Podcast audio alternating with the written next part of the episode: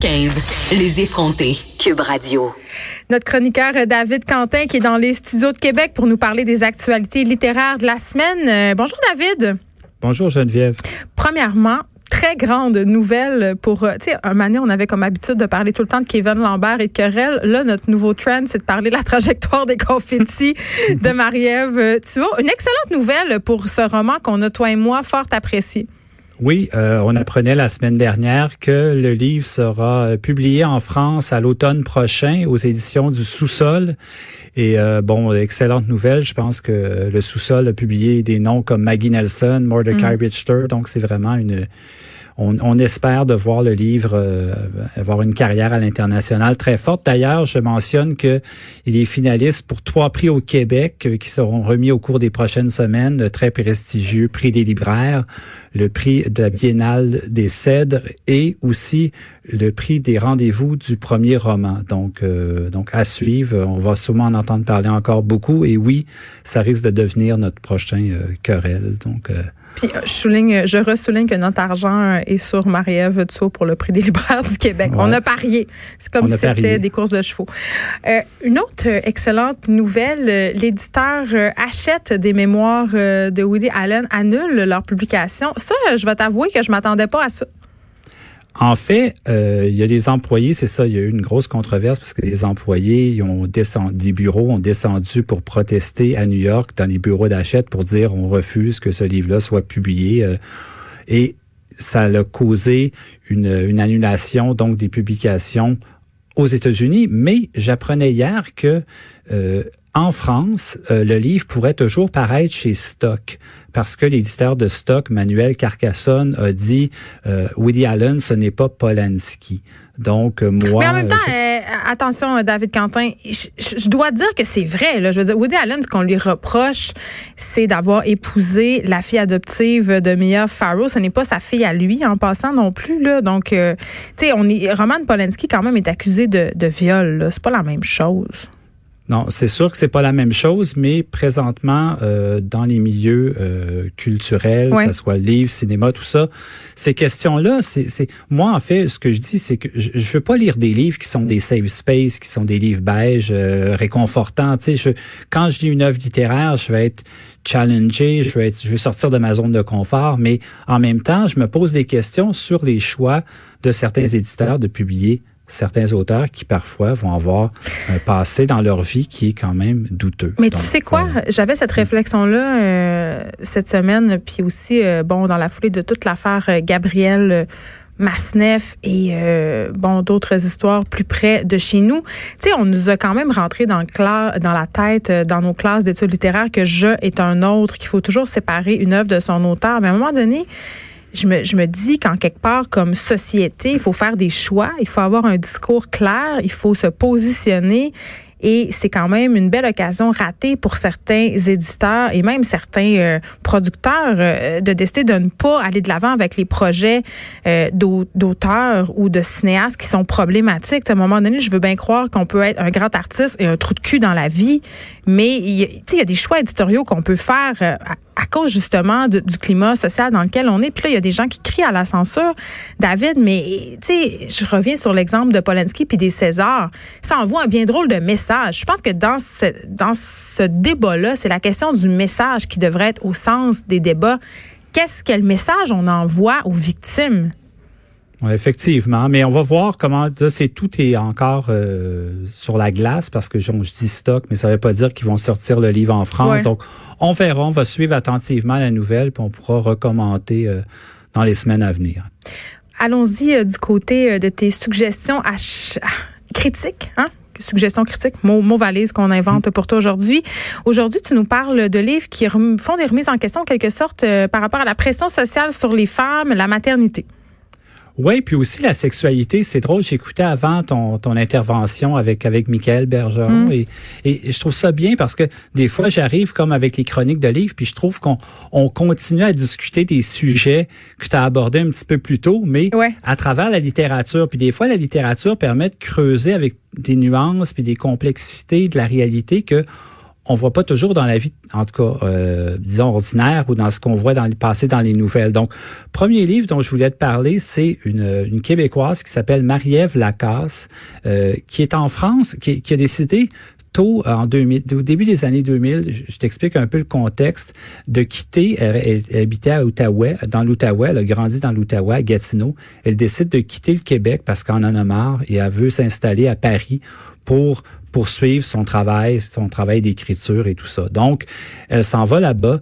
Elle publie quelques livres au début des années 2000 sous un nom d'emprunt, Clara Ness. Et par la suite, comme dix ans plus tard, en 2017, elle revient sous son vrai nom, Marie-Ève Lacasse. Elle publie un livre qui s'appelle Peggy dans les phares, qui a été très bien reçu au Québec et en France, un livre sur l'histoire d'amour entre Françoise Sagan et Peggy Roche. Donc aujourd'hui, 2020, trois ans plus tard, elle revient avec un livre d'autofiction. En fait, moi j'appelle ça un récit-essai.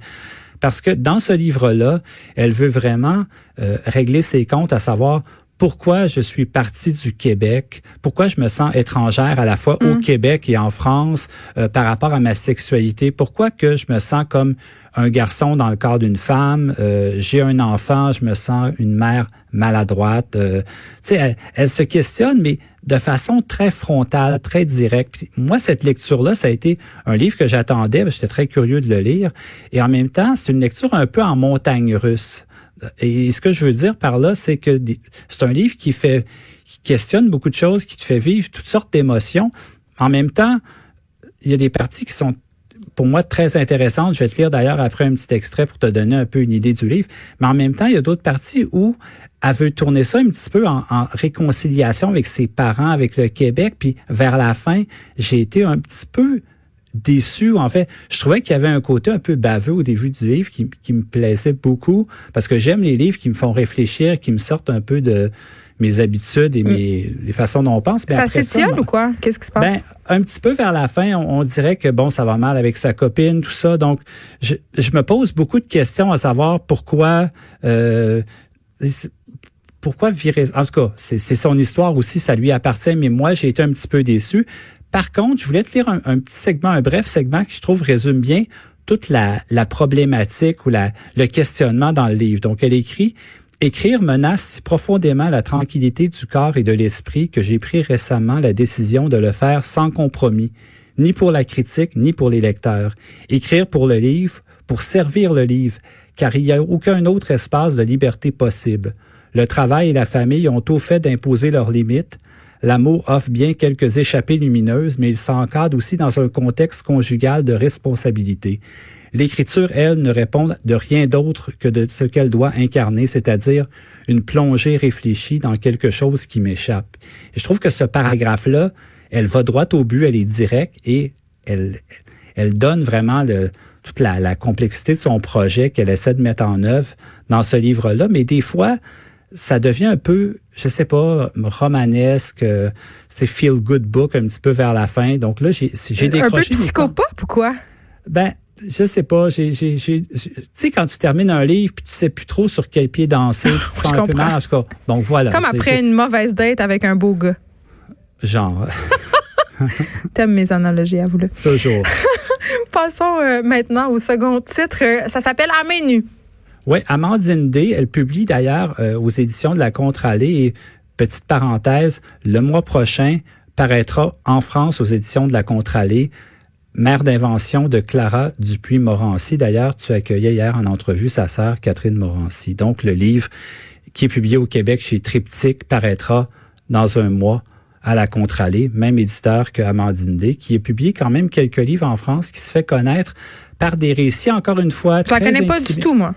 Ben, c'est un petit éditeur, hein. C'est pas, euh, elle publie pas chez, chez une grande maison, mais elle fait son chemin. Elle commence à se faire connaître d'un livre à l'autre progressivement. C'est plus difficile pour des une femme dans la quarantaine qui fait son petit chemin, mais ces livres, c'est le premier livre que je lis d'elle. J'avais entendu Excuse-moi. Oui. Est-ce que tu es en train de dire euh, que le milieu littéraire français euh, fait de l'agisme envers les femmes? très souvent. fait qu'il faut, il faut mieux être une petite midinette euh, qui fait bon de regarder si on veut percer en littérature. Ouais, mais en fait, ce, ce qui est intéressant, c'est que tout ce qu'elle soulève comme question, puis je veux rentrer dans, dans le vif du sujet, puis tu vas comprendre où je veux t'amener. Elle commence le livre en disant, je suis en couple depuis de nombreuses années, j'ai un enfant, un garçon. Je suis très heureuse, mais sexuellement, je suis insatisfaite parce que je sens que en tant que mère, je dois être à la fois quelqu'un qui est une mère parfaite, qui est toujours là pour prendre les bonnes décisions pour ses enfants, à un moment donné, switcher et devenir l'amante irrésistible et on a la pression sociale et, et vers quoi je me tourne? Est-ce que je me tourne vers le polyamour, la masturbation? Qu'est-ce que je fais pour... Ou les deux. Ou les deux? Pour être épanoui sexuellement, qu'est-ce que je fais? Parce que je considère que je suis une femme, j'ai une libido très forte. Donc, à partir de ces prémices-là qu'elle met en place dès le départ dans son récit, elle se met à creuser des souvenirs dans son enfance. Les gens qu'elle a côtoyés, ses amis, la pression sociale à l'école, comment elle a découvert la sexualité, tout ça. Et c'est très intéressant parce que, justement, euh, elle dit, par exemple, mes fantasmes ne sont pas féministes. Et, et ça heurte parce qu'aujourd'hui, on est tellement dans un, une pensée qui est très politically correct. On doit avoir, on doit avoir de certains. D'ailleurs, Marie-Ève Lacasse, dans son livre aussi, parle de ça. Comment on, on doit toujours être dans une lignée très correcte, très, euh, pensée de telle façon et euh, avoir aussi des fantasmes qui correspondent à notre vie, nos, idées, tout ça. Donc, elle, elle, elle brasse tout ça de toutes sortes de manières et euh, ça fait que c'est un, un court récit. C'est, 135 pages. C'est une petite plaquette, mais je trouve que le style court, des fois, donne de la force et donne de la pertinence encore plus aux propos. Et elle avance beaucoup. Et elle a dit aussi, maintenant, comme je suis une femme de 40 ans, j'ai l'impression que, parce qu'elle rencontre des hommes, elle a des aventures, et j'ai l'impression que j'ai une pression aussi d'être toujours d'avoir l'air d'avoir 20 ans, d'avoir l'air jeune, d'avoir l'air belle, de toujours être là, prendre de l'avant, faire jouir les hommes et en même temps, euh, des fois, moi, je me retrouve là et, et, ça rejoint ce que tu discutais tantôt aussi avec Michael, comment les, les femmes ont une pression sociale de plaire, de combler de et en même temps on oublie que c'est que les ben femmes aussi ont une sexualité peuvent avoir une sexualité aussi très forte. C'est pas comme juste ah dans ce temps-là ils nous disent qu'on a une sexualité masculine. Quand tu euh, tu te plies pas à l'éducation petit chien de concours qu'on a qu'on nous a donné c'est ça qu'on c'est ça. C'est un livre où elle se met en elle se cache pas derrière des personnages, elle ne fait pas comme une histoire derrière. Elle dit voilà, c'est moi, c'est mon histoire que je vous raconte et elle le fait par le biais de l'écriture et de la littérature. C'est super important de le dire parce que c'est pas non plus un témoignage ou quoi que ce soit. C'est vraiment une œuvre littéraire, à mon sens, très intéressante qui bouscule énormément de lieux communs en ce moment et tout au long du livre, c'est des chapitres très courts, elle aborde différentes facettes de la sexualité, de la maternité. Donc j'ai trouvé ça fascinant, palpitant. Donc ça s'appelle À main nue d'Amandine D, publié aux éditions de la Contre-Allée, disponible chez tous les bons libraires, librairies. S'ils ne l'ont pas, vous pouvez le commander. bon, l'infopub, ça va faire. Il nous reste, ça, ne me dérange pas, il va te rester moins de temps pour parler de ton avis voulu, Motherhood. Motherhood de Sheila Etty, écrivaine de Toronto. C'est drôle parce que quand je voulais t'en parler, j'ai dit, je vais parler d'un livre en anglais. Il n'est pas paru encore en français. Et non, erreur.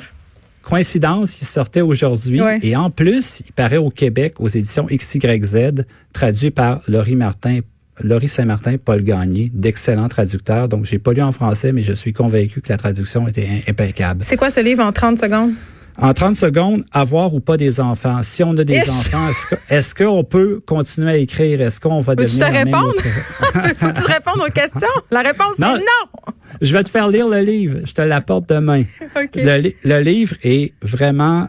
C'est grinçant, c'est irrévérencieux, c'est très intéressant et elle toute la technique qu'elle prend pour prendre ses décisions, elle s'inspire euh, avec une pièce de monnaie, elle se laisse le hasard décider pour elle en tout cas. C'est à lire absolument.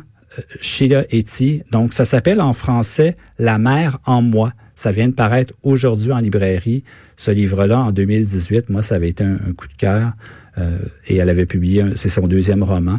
Donc, elle est positionnée maintenant à la fin de la trentaine. Qu'est-ce que je fais? Est-ce que j'ai ou non des, questions euh, fondamentales? David Quentin, merci, libraire à la librairie Coop Zone, pour ces suggestions. C'est déjà tout pour nous. On se retrouve demain de 1 à 3. Je vous laisse avec Mario Dumont qui va vous faire euh, une analyse, évidemment, de du budget. Le huis clos se termine à 16 heures et Alexandre Moranville-Ouellette en remplacement de Vincent Dessureau. À demain, tout le monde.